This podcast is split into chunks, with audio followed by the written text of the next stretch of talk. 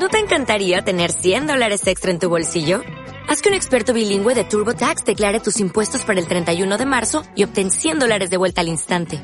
Porque no importa cuáles hayan sido tus logros del año pasado, TurboTax hace que cuenten. Obtén 100 dólares de vuelta y tus impuestos con 100% de precisión. Solo con Intuit TurboTax. Debes declarar para el 31 de marzo. Crédito solo aplicable al costo de la presentación federal con TurboTax Full Service. Oferta sujeta a cambios o cancelación en cualquier momento.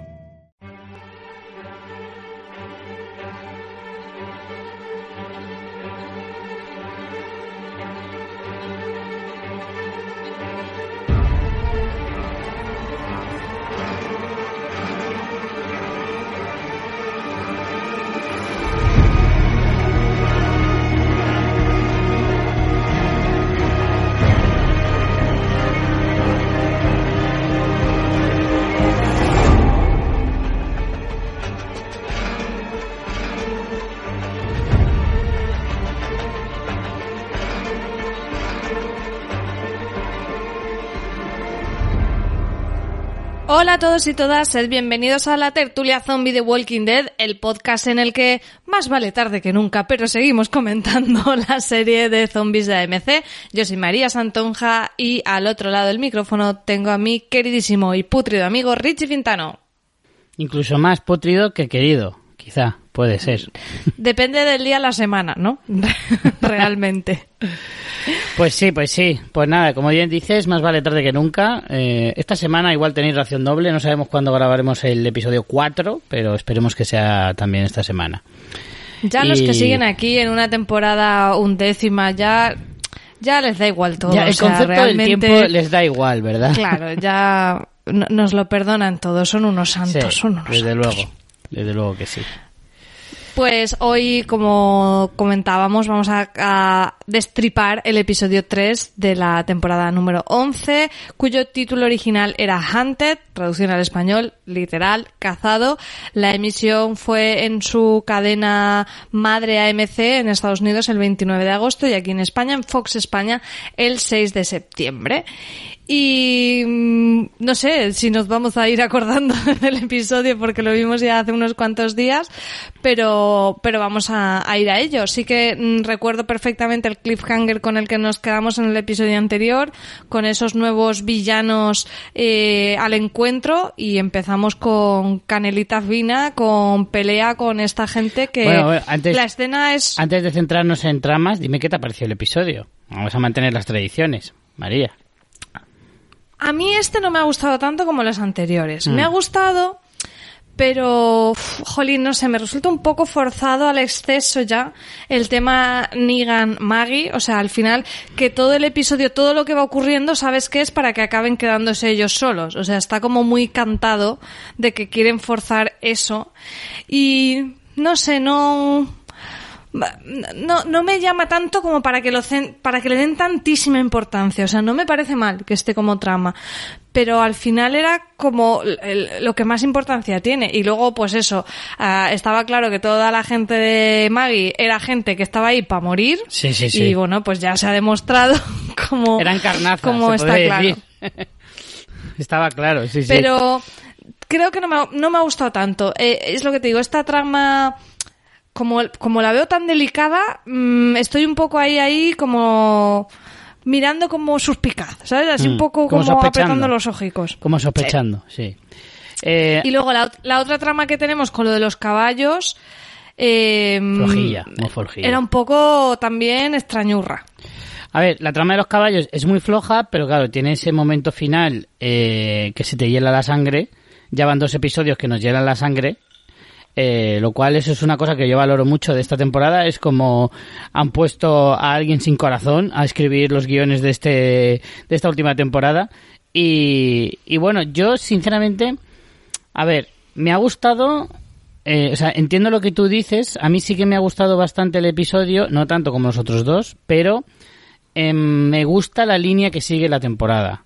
En cuanto a.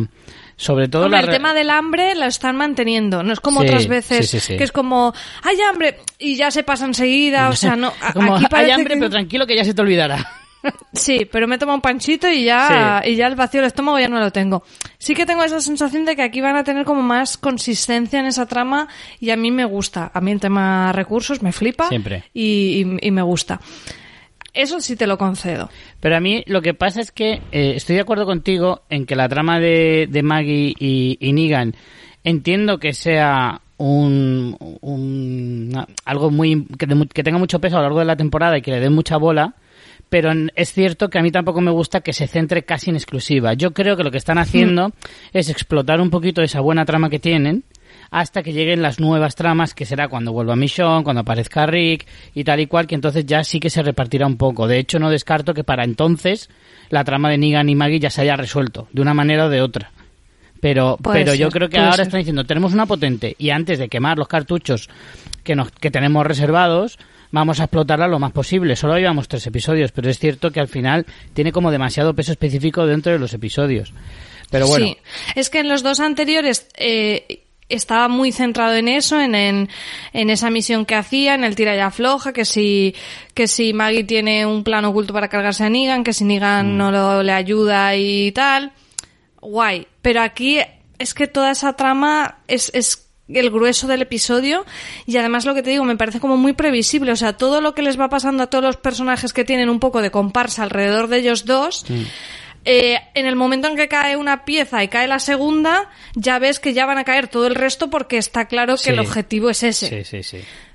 Claro, lo malo es cuando se le ven los hilos a la trama. Sí. Es como que se ve que está todo como muy preparado. Si fuera más Sí. natural y fuera un poco más orgánico, pues entonces no te chirría tanto. Yo en eso estoy Y de todo muy acuerdo de contigo. golpe, todo como en este episodio. O sea, no es Sí. algo que se haya construido de eh, van pasando mil penurias, mil aventuras y se quedan solos. No, aquí es como matamos a random número uno, matamos a random número dos, mantenemos un poquito a este que es el Salvador colega, mm, pero al final lo tenemos que abandonar para que se queden solos. No sé, me parece un poco, pues es un poquillo forzado. Mm. Aparte que yo Pero creo ¿qué que si, si fuera, si estuviera mezclado con otra trama, o sea, te quiero decir, si hubiera un trasfondo dentro de la, de la historia, aunque solo sea en este episodio, o sea, que haya una justificación un poco más de peso.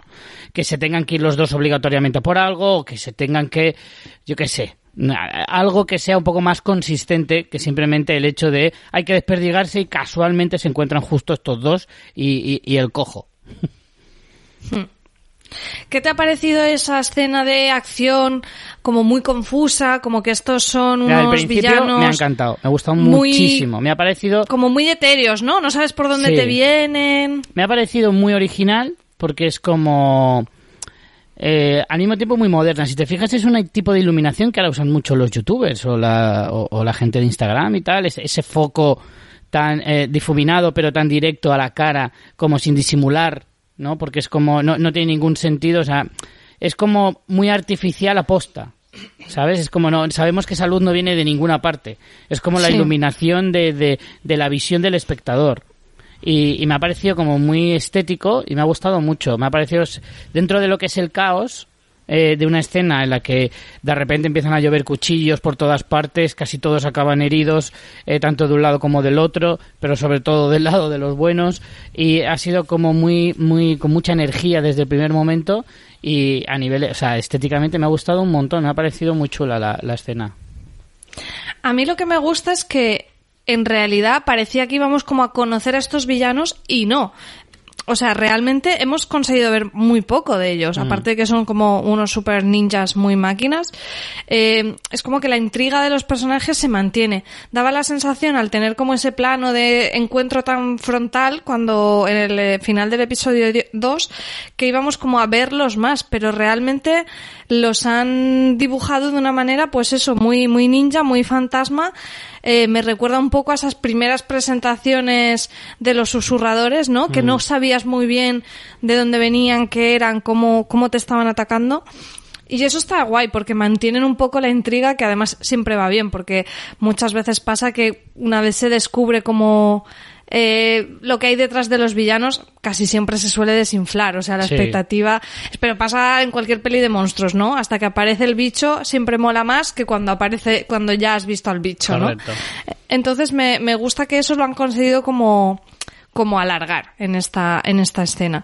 Bueno, si te fijas, es un patrón que ha hecho The Walking Dead casi siempre. Sí, Casi siempre sí. que presenta unos nuevos villanos, al principio es como eso, no, no los ves de, de pleno, como que, que saben alargarlo lo suficiente como para generar ese misterio de esto, de dónde vienen, qué pretenden, cuáles son sus intenciones, etcétera. También te ponen el punto de vista de los supervivientes, Sí. en el sentido de que, que tú eres como ellos, de mm, me llegan las hostias y no sé de dónde. O sea, realmente eh, tienes la información como ellos. Por eso que saben eh, que la, la escena está muy bien hecha porque de verdad, de verdad tú sientes ese caos de, de, de no sé dónde estoy, efectivamente como tú dices, de, de dónde me están viniendo, me están cayendo la, la del pulpo y no sé, no sé quién ha sido. es como cuando juegas a mosca, que te pegan una colleja y dices, ¿quién ha sido, cabrones? Lo mismo, pero con cuchillos. es el nivel extremo. Y luego, Richie, ¿qué te ha parecido cuando Maggie huye, que llegan como a un centro comercial? Eso me encanta. yo sé que a ti Me te encanta, flipan las flipa. ambientaciones y centro comercial abandonado, yo pensé en ti. Me flipa. O sea, yo creo que no, no sé cuántos millones de veces lo habré dicho, pero yo soy súper fan eh, de los lugares abandonados, nivel miro viajes para ver si cerca hay algo abandonado que pueda visitar. O sea, literalmente.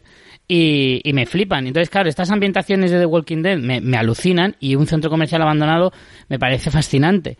Y es aunque, que el rollo con no los se ve maniquís nada, por detrás Sí. daba, daba un, pero el un plano, punto guay. el plano de la escalera mecánica parada, con, con el polvo flotando en el ambiente, con esos pocos rayos de luz que se ven y demás, o sea, me parece impresionante. La escalera esa sibilina, así redonda, que, que da muy, muy mal rollo. Que, que cuando se encuentra con el zombie se le cae la linterna, la cara de desolación de Maggie por haber perdido una linterna, que claro, tú te pones en ese contexto y dices, tú es que no, no, no entiendes el, el drama de perder una linterna en el apocalipsis zombie y además cuando te están persiguiendo. O sea, todo eso Maggie lo transmite con una sola eh, expresión en la, en la cara y eso me parece genial. Pero sí, la ambientación Yo me ha parecido genial. Yo creo que la serie en ese sentido, bueno, lo hablábamos en el episodio anterior del podcast, ¿no? Creo que obviamente llegados a este punto es como súper autoconsciente, sabes, sabe cuáles son sus virtudes y las explota. Sí, y esa parte estética, esa parte de darnos algo eh, siempre original de, de pues eso de, de escenarios de mm, zombies muertos de las mil maneras con putrefacciones creativas Sí. o sea creo que que la serie, lo hemos dicho muchas veces, o sea, no puedes querer que sea otra cosa. Si te gusta lo que hay, mm, pues abrázalo. Y en ese sentido, creo que esta temporada me, me está dando la sensación que está muy en ese plan. Sí. ¿Sabes? Muy de, guau, pues los, pues los villanos cuando aparezcan que tengan ahí uno- unos ahorcados al lado. O sea, muy de... mm, Puesta en escena. como a- La puesta en escena. Sí. La puesta en escena es Sí, verdad que The Walking Dead al principio se recreaba más en los maquillajes, en los zombies y demás, y al final ha conseguido encontrar un, un camino, porque claro, en el momento en el que hicieron esa elipsis de, de varios años y que todo tenía que estar como mucho más machacado y demás, en ese momento se autoobliga a, a generar cada vez mejores escenarios, más currados, y también evidentemente se nota que cada vez hay más pastuki. Eso también te lo digo, ¿eh? Pero sí, sí. Ah, me gustó muchísimo el truquito de las botellas. Que eso es algo muy de supervivencia, de demostrar tu inteligencia. ¿Te, te acuerdas que, puse, que ponía unas botellas sobre estos pica por estas barras que tienen algunas eh, salidas de emergencia? Que son barras transversales en las puertas. Y para saber si alguien entra por ahí, eso que me parece de, de súper listo, pone unas botellas de cristal para el momento que se abre la puerta se caen y ya les oyes entrar. Y eso me gustó mucho ese pequeño detalle, aunque luego realmente no lo aprovechan porque no se oye a nadie entrar por ahí, pero, pero ese tipo de cosas a mí me encantan. Eh, luego está muy guay la escena cuando se juntan ya Aiden, que eh, Richie me has anotado aquí el nombre porque yo no me acordaba, que Mm. era el Salvador Guaperas este, con Negan Bueno, tras lo he, dicho, luchar lo he escrito con... de memoria, ¿eh? Yo creo que se llama así, pero lo voy a comprobar por si acaso, pero yo estoy casi seguro de que sí que se llama así. A mí al leerlo no me ha chirriado, ¿eh? Yo creo que sí que se llamaba así. Es que le teníamos el mote no consolidado que hablábamos en el episodio anterior. Claro. Que sé No que era. Salvador Guaperas. Es que era largo, era como Guaperas, cara de bueno, no sé qué. Era largo, no, no lo recuerdo bien. A ver si algún oyente con una memoria preclara no, nos lo recuerda. Pues mm, me gustó porque en esas escenas eh, sí que está muy bien construido la tensión que genera Negan de ¿les va a ayudar o no les va a ayudar? ¿no? Mm. En- tanto con, con Aiden como por supuesto, después con, con Maggie, ¿no? Eso está, Es Alden, está muy bien perdón. construida esa tensión. Es Alden, no Aiden. Ah, Alden. Falla por una letra, maldita sea. Sí, solo una letra has fallado. Sí. Sí, sí, entiendo lo que dices. Eh, de todas formas, habría que explicarle a Negan y en general a la gente esta de Walking Dead que siempre hay que dejar a alguien vivo para interrogarle. Eso es una máxima en todas las historias de este tipo. Es como si los matas a todos, no descubres nada. Tienes que dejar al menos uno. Incluso puedes cortarle algún miembro o algo así y que sangre mucho, aunque sea da igual, si solo vas a charlar con él unos, unos minutillos. Pero no le claves cosas en la nuca. Porque entonces te va a contar muy poco. Eh, a mí me gustó, o sea, está- creo que era previsible en el sentido de yo sabía que no iba a, mm, a no ayudar a Maggie en este punto, Claro. o sea, porque es como ya ha pasado, no me vas a contar lo mismo otra vez. Claro. Pero, pero, pero está chulo, o sea, a nivel de construcción. Y también sucede con estos dos personajes que aquí has apuntado, Agatha y Duncan, que Duncan muere, que es este negro El grandote. tochaco, sí. Random 1, Random 2, Sí. porque al final yo este, o sea, aquí has apuntado el nombre tú, pero vamos, que a mí como si me se llama Duncan, como si se llama Pedro, no, Sí. no, no hemos llegado a saber nada de estos Pedro José, personajes. de hecho. Sí, sí, Gutiérrez, de apellido, López. Eh, son personajes que estaban ahí para morir, para que ellos pongan en su currículum que han estado en Walking Dead Sí. con nombre y frase, pero vamos, poco más. Sí, luego un poco más tarde muere la otra, Agata, que la muerden, que hace tiempo que no mordían a nadie. Eh, Sí, ahí, ahí fue, mm, fue una muerte más chula, ¿no? Porque fue como eh, Maggie mm, intentando quedarse, pero es como, ¿qué vas a hacer ya? O sea, se la están comiendo ya por los pies. Eh, Sí, claro. sí que- Es que es muy gracioso cuando está ahí como, no, no, déjame ir a por ella. ¿Pero qué por ella? Si ya la han mordido como siete. Si Claro. ya no te debe quedar ni los tendones. Bueno, pero es la, es la reacción como humana, ¿no? Lo que, Sí. te, lo que te muestran. Entonces, bueno, esa está bien. Lo que pasa es que es verdad que no, no tiene un plus de emotividad porque al final es una señora random que nos da igual. Claro, pero totalmente. en sí la muerte es chula.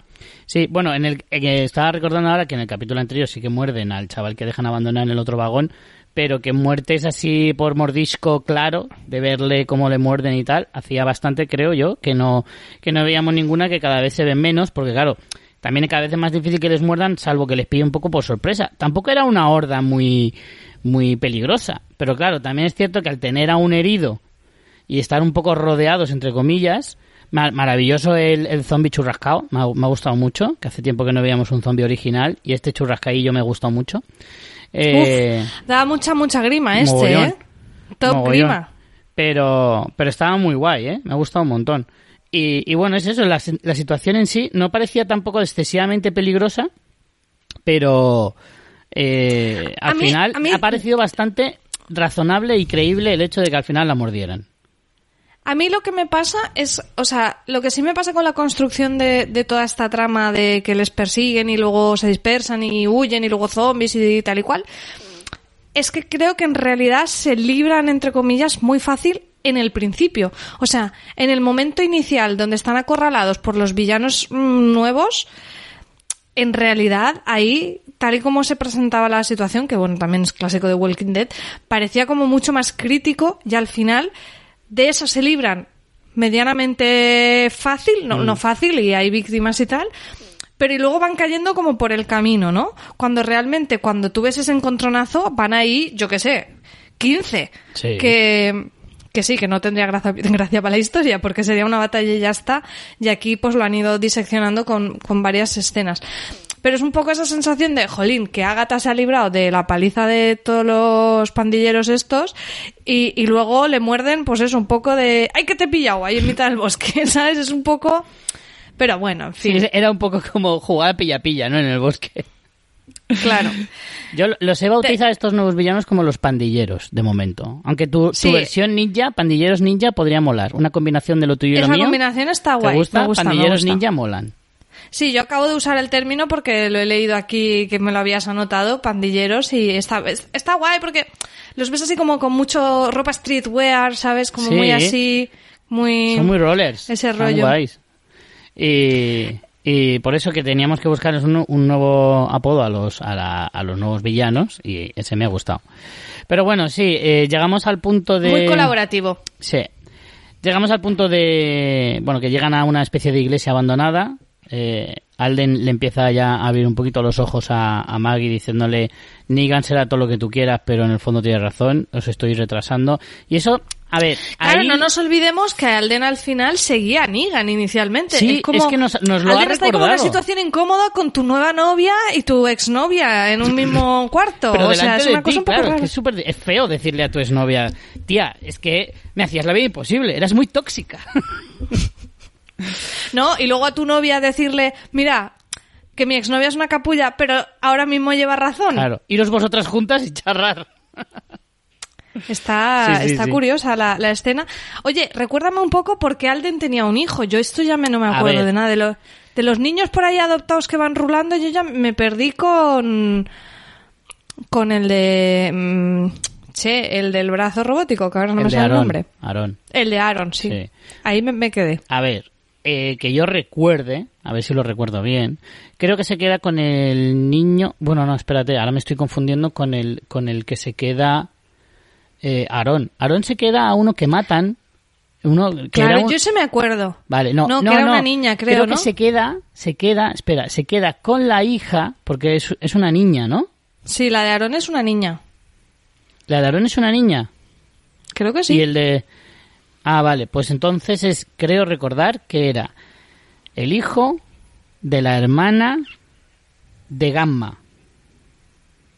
¿Te acuerdas que Gamma tenía una hermana que tenía y que y que no sé si era Gamma Sí, sí, sí. que la sí. madre muere porque porque es una devota de estas y al final creo que en el último momento se arrepiente porque iban a dejar morir al niño que que está ¿cómo se llamaba esta alfa les hace como Sí. una prueba no y, y quiere dejar morir al niño entre unos zombies porque no para de llorar y entonces le, le dice a su súbdita, que creo recordar que era la hermana de Gamma, si no me equivoco, creo recordar que le dice, déjala allí, como prueba. Y la otra al final le va a hacer caso y en el último momento se arrepiente y la que muere es la madre.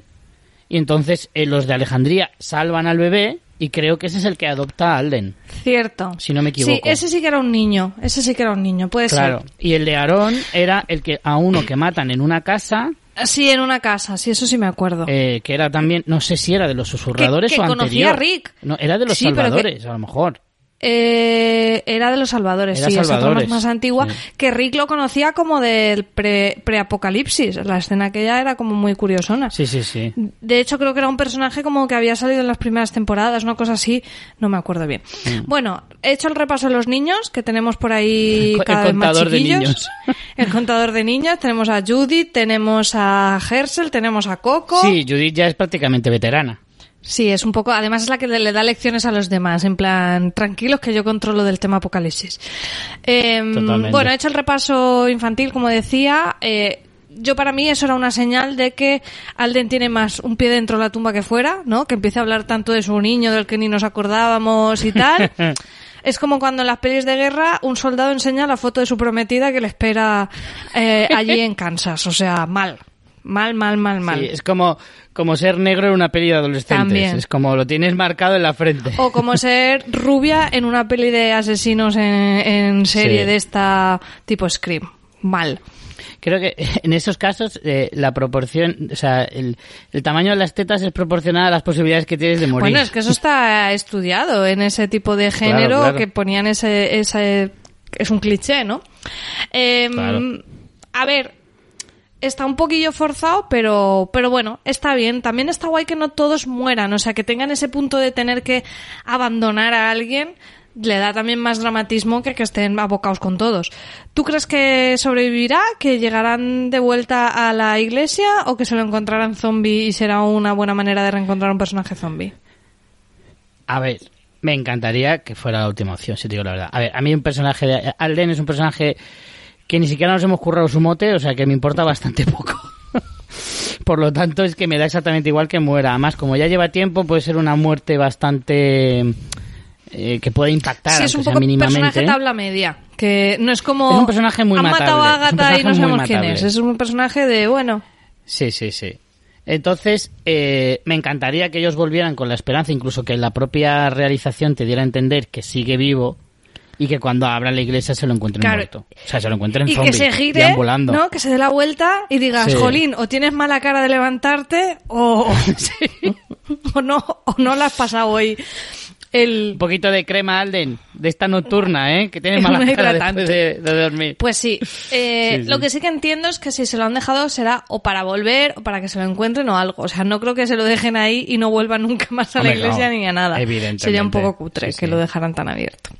Sí, porque además sería como la despedida de un personaje que ya lleva varias temporadas, o sea, la más triste y cutre de la historia de la serie o de varias series. Bueno, y por último tenemos ese momento un poco de confrontación dialéctica entre Maggie y Negan. Eh, Mm.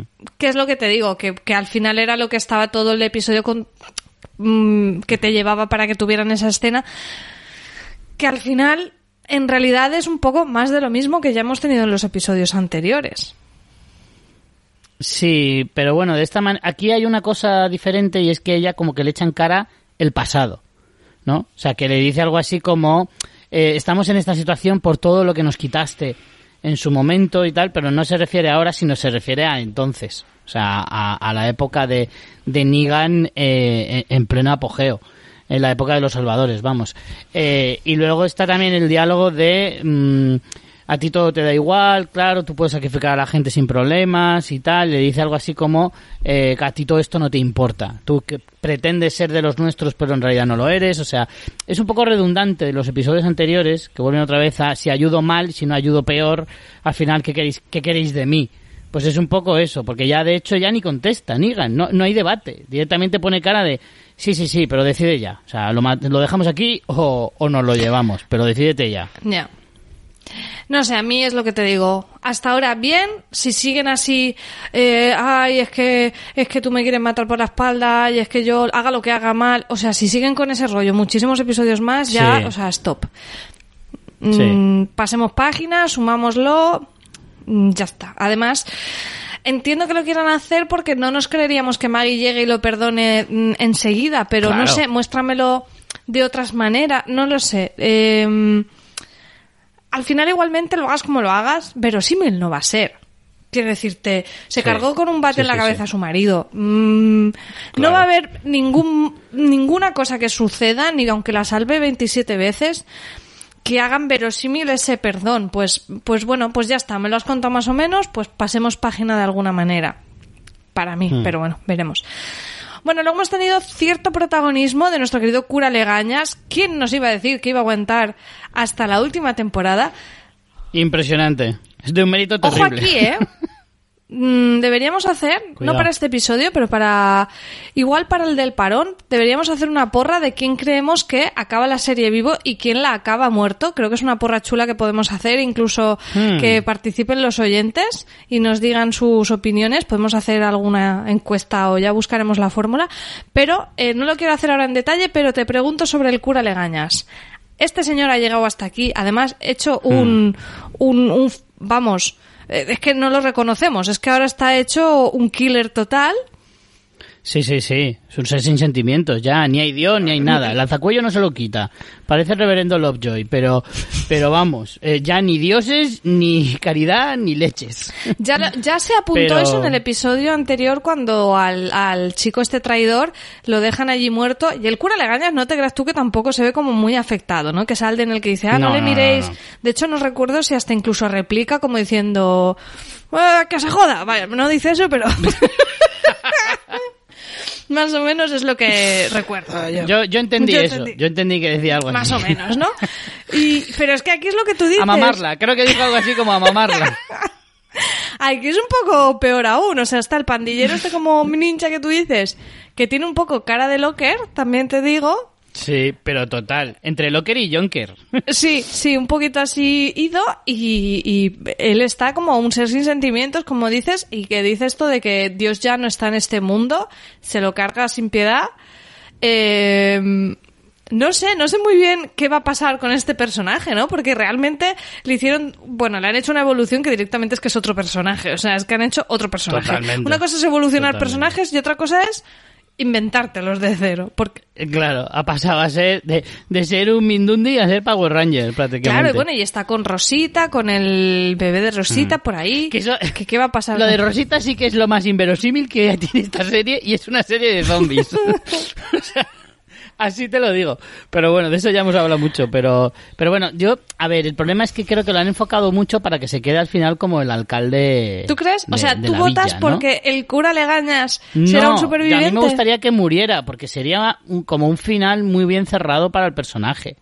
Independientemente de que me hiciera gracia y tal, y que es un personaje que al final, a base de ser muy lamentable, se ha ganado nuestro cariño. Eh, Hombre, pero es que hace tiempo que no es lamentable. O sea, es que, es que ya por eso, lo han cambiado al final, totalmente. esa, transformación de la que tú hablas ha conseguido que al final hasta le cojamos algo de cariño. Entonces, eh, o sea, no, no le deseo la muerte como se la deseaba temporadas anteriores, eh, pero sí que me gustaría, porque creo que sería un fi- cerrar, cerrarle un final eh, muy chulo, creo yo. Creo que es un personaje que quedaría muy guay que muriera Sí. épicamente. Yo también, yo es que lo, creo que es uno de esos personajes que pueden morir, o sea, pueden, no sé, Daryl o Carol no, no deberían morir para el final de la serie, eh, para No. mí. Carol quizá, Daryl desde luego no. Claro, entonces sí, sí, est- estoy contigo. Eh, pero este tipo de personajes, incluso una Rosita, eh, son unos personajes que podrían morir, o sea, tener algo, vamos a tener que tener muertes épicas en el final, ¿no? Entonces, Mm. Claro. el cura podría ser una de esas. Yo ahí lo dejo, por favor, manden sus comentarios y nos dicen si creéis que va a vivir o no al cura Legañas y nos vamos a poner estos deberes eh, y nos vamos a poner estos Deberes. deberes, de ir come- de ir repasando, fijándonos a ver qué personajes eh, creemos que van a sobrevivir al final de Walking Dead o no. Y mm, bueno, por último vamos con esta trama de los caballos que yo sinceramente Mm. al principio decía, no sé qué me cojones me están contando con esto. Irónicamente es una trama que tiene poca chicha. Debo decirte que cuando mataron al caballo me alegré en el sentido de, vale, ¿En tiene serio? sentido. Yo lo pasé muy mal, ¿eh? Lo No. pasé muy mal. te No, lo no, no, no. A ver, entiéndeme. Es que yo todo lo que estaban haciendo no lo estaba entendiendo. Digo, pero si están muriéndose de hambre. Claro. Eh, se encuentran caballos ahí muertos y se ponen a llorar, súper afectados, no sé qué. Y luego cogen a los caballos, pero los ponen en un, en un cerco como si los Mm. fueran como a... Además son caballos salvajes, ¿no? Como si los fueran a, a domar para usarlos, Mm. entiendo, de transporte. Y yo decía, no entiendo esto en esta en este momento de la trama con una situación crítica en que se están muriendo de hambre es buena idea coger tres bichacos que tienen que comer lo suyo también Ya, pero lo que come un caballo no, te lo, no lo come un humano. Eso te da igual. bueno ¿Sabes? Ellos comen heno, comen hierba y tal. Bueno. Eso no se lo van a comer los humanos, Sí. ¿no? No te quitan el alimento. No es como, mejor un perro o algo así, sí que es más complicado porque ellos no comen cosas de, de- del bosque. Pero un caballo no te sí supone que un problema comer de pasto no hace alimentación. falta que coman cereal no como se dijimos Claro, y que lo pueden usar eh, para, para muchas cosas, para arar la tierra y sobre todo, en principio nos lo venden como que lo necesitan para llevar eh, comida o, o más cosas de un sitio a otro. Porque no te quieren desvelar desde el principio cuál es la intención mm, real del episodio con esos caballos. De hecho, yo me llevo una sorpresa cuando dice, ay Dios mío, ¿qué le va a hacer? ¿Qué le va a hacer? Aparte, yo es que con los caballos tengo debilidad, entonces claro, me ha, me ha impactado muchísimo en este episodio. A ver, sí, a mí también. Vamos a ver, que yo ni como carne, te quiero decir. Pero que para mí esa era la lógica. O sea, te- vamos a ponernos en el supuesto apocalipsis zombie. Y Mm. te encuentras Sí, un sí, animal de esas dimensiones que estáis literalmente que aguantáis días, os morís de hambre la comunidad, pues es que estaba claro que tenía que ser ahí. Eh, o sea, que el fin era me voy a cargar uno. Pero claro, Sí. como todo te lo narran de una manera incluso bucólica, los caballos ahí corriendo a cámara lenta y todo como guau, qué seres más bellos. A ver, que lo hacen para que luego te duela más el corazoncito, pero claro, yo no lo estaba entendiendo. Yo digo, pero vamos a ver, ¿y por qué no lo cazan? Y de hecho, te digo, eh, a ver, entiendo que tenían como el objetivo doble. Por un lado, ya que eran varios, tener algunos, como tú dices, para eh, arar, transporte y demás, y uno, pues para, para solucionar el tema rápido de la comida. Pero claro, Es que es verdad que un caballo te da a lo mejor 500 o 600 kilos de carne aprovechable, es que es mucha carne. Mm, Pues no tengo ni idea de lo Bueno, no sé si tanta, no- No, no sé creo si que tanta, pese pues, eso un es caballo, que- pero no tengo ni idea. Que un caballo, un caballo puede pesar 800 kilos, pero claro, le quitas los huesos y le quitas todo lo chungo que no te vas a comer, los, los intestinos o lo que no te puedas comer, y a lo mejor se te quedan 300 o 400 kilos. Yo creo perfectamente. ¿eh? Pues ni idea. Ahora googlearé cuánto pesa un caballo, porque la verdad no es una cosa que hubiera pensado jamás. Pero, pero es eso, o sea, yo pensaba más como en el fin eh, urgente, que era la comida. Y digo, ¿y por qué están allí con el lazo intentando cogerlos, que le peguen cuatro flechazos y se coman a uno? Porque es que es lo que yo estaba pensando. Entonces, yo es que estaba viendo la trama y digo, no entiendo nada. No entiendo nada de esto que me lo estén contando ahora en este punto o sea, no por la trama en sí, sino en este punto de la historia de que me estás contando que se están muriendo de hambre. Entonces, realmente me alegré, entre comillas, cuando Carol eh, mata... Es Carol, ¿verdad? Sí, creo que recordar que era Carol. Mm, sí, que es que Carol. mata a uno porque digo, vale, es que esto era lo lógico, es que si no, no, no entendía qué estaban haciendo. Que no quiere decir que no me diera pena Mm. el caballito, ¿eh? Mira, la complexión de, de un caballo ronda, se puede ser desde 380 hasta 1000 kilos. Los más grandes, las razas más grandes, entre 700 y 1000. Este que era más o menos uno normal, pues estará en 600 o 500 y pico. Pero es eso, le quitas todos los huesos y tal, al menos 200 kilos de carne le sacas. Si es que, y son mucha gente, entonces al final, Para que veáis, tertulia Sí, zombie era- era mo- lo más y razonable. educa. Ya sabéis lo que pesa un caballo de media. y- e ilustra. Sí, sí, sí. Pero, pero vamos, que, que la escena es, mm, vamos, a mí me resulta terrorífica. Absolutamente. Y es otra vez el punto este de Carol siempre tomando las decisiones más difíciles, aunque nadie se lo pida, siempre con esa cara de compungida eh, que ya la tiene prácticamente perenne, pero que, que es entendible, no lo digo como crítica, lo digo como, como algo razonable dentro del personaje porque su arco ha ido siempre ahí. Lo que no me eh, me ha chirriado un poco es, es- eh, Magna estaba un poco un poco chapas en este episodio porque era como venga Carol déjalo ya no sé qué con el tema primero con el tema de los caballos y, y- y Carol que a cabezona no le gana a nadie ni Daryl y dice sí sí sí vamos a seguir buscando y, y luego con el tema de, de Connie que a ver, es que yo entiendo a Carol, es como, a- es que estáis todos como muy tranquilos, o sea, lleva desaparecida un montón de tiempo y aquí la única que la busca es, es su hermana. Que, que, claro, encima la pobre no puede ir sola, por lo tanto Carol le dice, pues venga, vamos para allá. Es que yo no entiendo muy bien ese discurso de Magna. Hombre, yo creo que es porque Magna la da por muerta y no quiere que, que Ellie se aferre a, Pues a muy una mal, esperanza. muy mal, Tú es que eres un optimista. Richie. Eh, Esa no es la actitud, Magna, esa no es la actitud en un apocalipsis. Si no eres optimista, ¿qué te queda, no? Claro, ya por lo menos vas a cenar barbacoa de caballo. Joder, alegra la cara, mujer. Bueno, pues más o menos esto es lo que ha dado de sí el episodio. Como veis, tampoco hay muchísimo que analizar, pero por lo menos esta vez... Ah, pero le hemos sacado jugo al sí, final, sí, ¿eh? sí. Hemos sacado juguillo. Ju- jugo equino hemos sacado al final. pero por suerte... Bueno, vamos con comentarios, que hacía un montón que no leíamos comentarios. Eso esta las- semana, la- como hemos tardado tanto, os ha dado tiempo hasta comentarnos. Aunque Publicamos tarde sí. la entrada, pero aún así nos han llegado algunos comentarios. Recordaros que cada semana eh, subimos el post de la, del episodio para que nos podáis dejarlos en los comentarios y que los leamos en el, en el capítulo correspondiente. Empezamos con Norgara que nos dice, buenas putridos de nuevo, os echaba de menos casi tanto como a la serie, jeje. Bueno, espero que el verano guay y antes de nada, gracias por seguir ahí a pesar de todo. Y vamos al turrón. Bueno, pues tras el subidón de los dos primeros tenemos un capítulo bastante bueno también, aunque a mí no seré yo, pero al principio me pareció una locura. No sabía muy bien qué estaba pasando y de pronto cada uno aparece en un sitio. Me quedé un poco what the fuck. Bueno, momento tío de la máscara de calavera en la oscuridad con Maggie me pareció súper patético y no pude aguantar la risa. Bueno, nuestro querido Salvador bueno o guapo, según María, que ya ha firmado su sentencia de muerte. Eh, el cura sigue a lo Rambo y el resto del capítulo, pues bien, el grupo de Carol a por los caballos a lo viejo oeste. Los caballos al final estaban por por por Dios, sacadnos de este infierno de correr por praderas que nos, que nos descuarticéis. Gracias, humanos, de verdad. Y bueno, pues a ver qué tal se les da al equipo McNigan. Eh, chicos, gracias. Angélica nos dice, hola, eh, hola, seré breve. Como a mí me gusta, Angélica, así me gusta.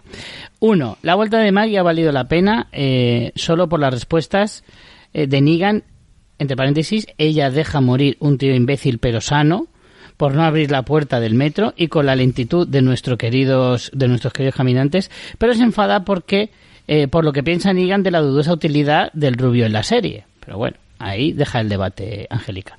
Y dos, eh, estos nuevos malotes me huelen a secta religiosa. Sí, claro, es que es verdad, aquí hago un paréntesis yo, y es cierto que el que se encuentra así medio muerto el cura Legañas está ahí como rezándole al dios y tal y cual.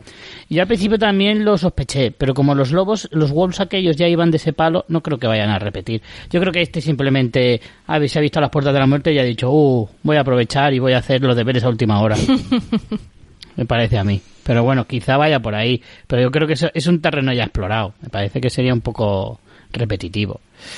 Y tres, Angélica termina diciendo, en Sicilia eh, los caballos nos los comemos en bocadillos y es súper típico. Ya aquí en, en Alicante hay una carnicería solo de carne de caballo. Yo la he probado, de hecho, la carne de caballo. Y la verdad es que está un poco dura. Me gusta más la de vaca. Es un dato que dejo yo ahí. A Para mí, vosotros. a mí eh, prefiero no comer ninguna. Que esto es un tema para debatir, la terrible contradicción que tenemos las personas, que hay animales que nos los comemos sin ningún tipo de problema y otros que te entra una pena terrible y dice, vamos a ver, ¿dónde está la lógica? Porque no Sí, la sí. tiene.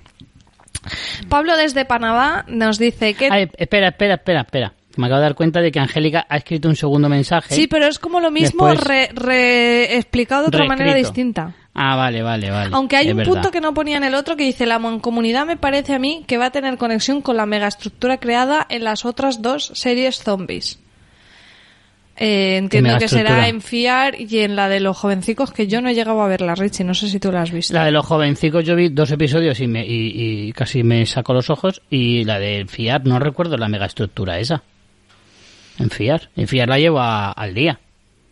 No me acuerdo. No sé, no sé. Angélica, acláranos este punto, porfa, para el próximo episodio. Pues sí. A ver si caemos en qué, a qué te refieres. Pablo desde Panamá nos dice, ¿qué tal mi gente? Y llegamos a la última temporada. No sé si soy yo, pero estoy empezando a sentir un romance tóxico entre Negan y Maggie. Hostia, eso no sería tóxico, eso sería una central nuclear, vaya. Ya ves. Esa clase de odios y te voy a matar siempre acaban en tremenda ponchera. Eh, Qué buena, tremenda- qué buena frase, aunque ahora lo voy a explicar. Tremenda ponchera es sexo des- desenfrenado, que creo que lo vamos a incorporar a nuestro vocabulario. Por supuesto, "Y- desde ya. Igual Jack Glenn está muerto. Lo de comer caballo no es nada nuevo. En todos los países donde hay hipódromos nunca se habla del cementerio de caballos. Todos terminan enlatados. Darryl, feo lo de la tradición de perro. A ese no le doy un hueso más. El Papa es como la fusión de Negan, malo, y el gobernador. Oigan, dejen de, de dejar el podcast en el olvido. Los extrañaba. Saludos desde el Caribe. Postdata. ¿Ya vieron Escuadrón Suicida? Morí chévere. Amo a Harley Quinn, aunque me mató. Eh, Vaya giro, ¿eh? No me esperaba eso último. lo, de, lo del escuadrón sí. suicida, digo. Eh, yo sí, sí la vi. Sí la vi. Yo también. Y me lo pasé también. bien. Está bien. Aunque es un sinsentido de película, pero me lo pasé bien. Pero vamos, totalmente, totalmente. Uh, Richie, tienes uno larguito como los que a ti te gusta. Joder, perdida en la casa encantada. Has tenido tiempo, ¿eh? Como te has perdido, has tenido tiempo de escribir mucho rato. A ver, venga. Propicios días, hordas putrefactas. Una semana más en The Walking Dead y están más muertos que nunca.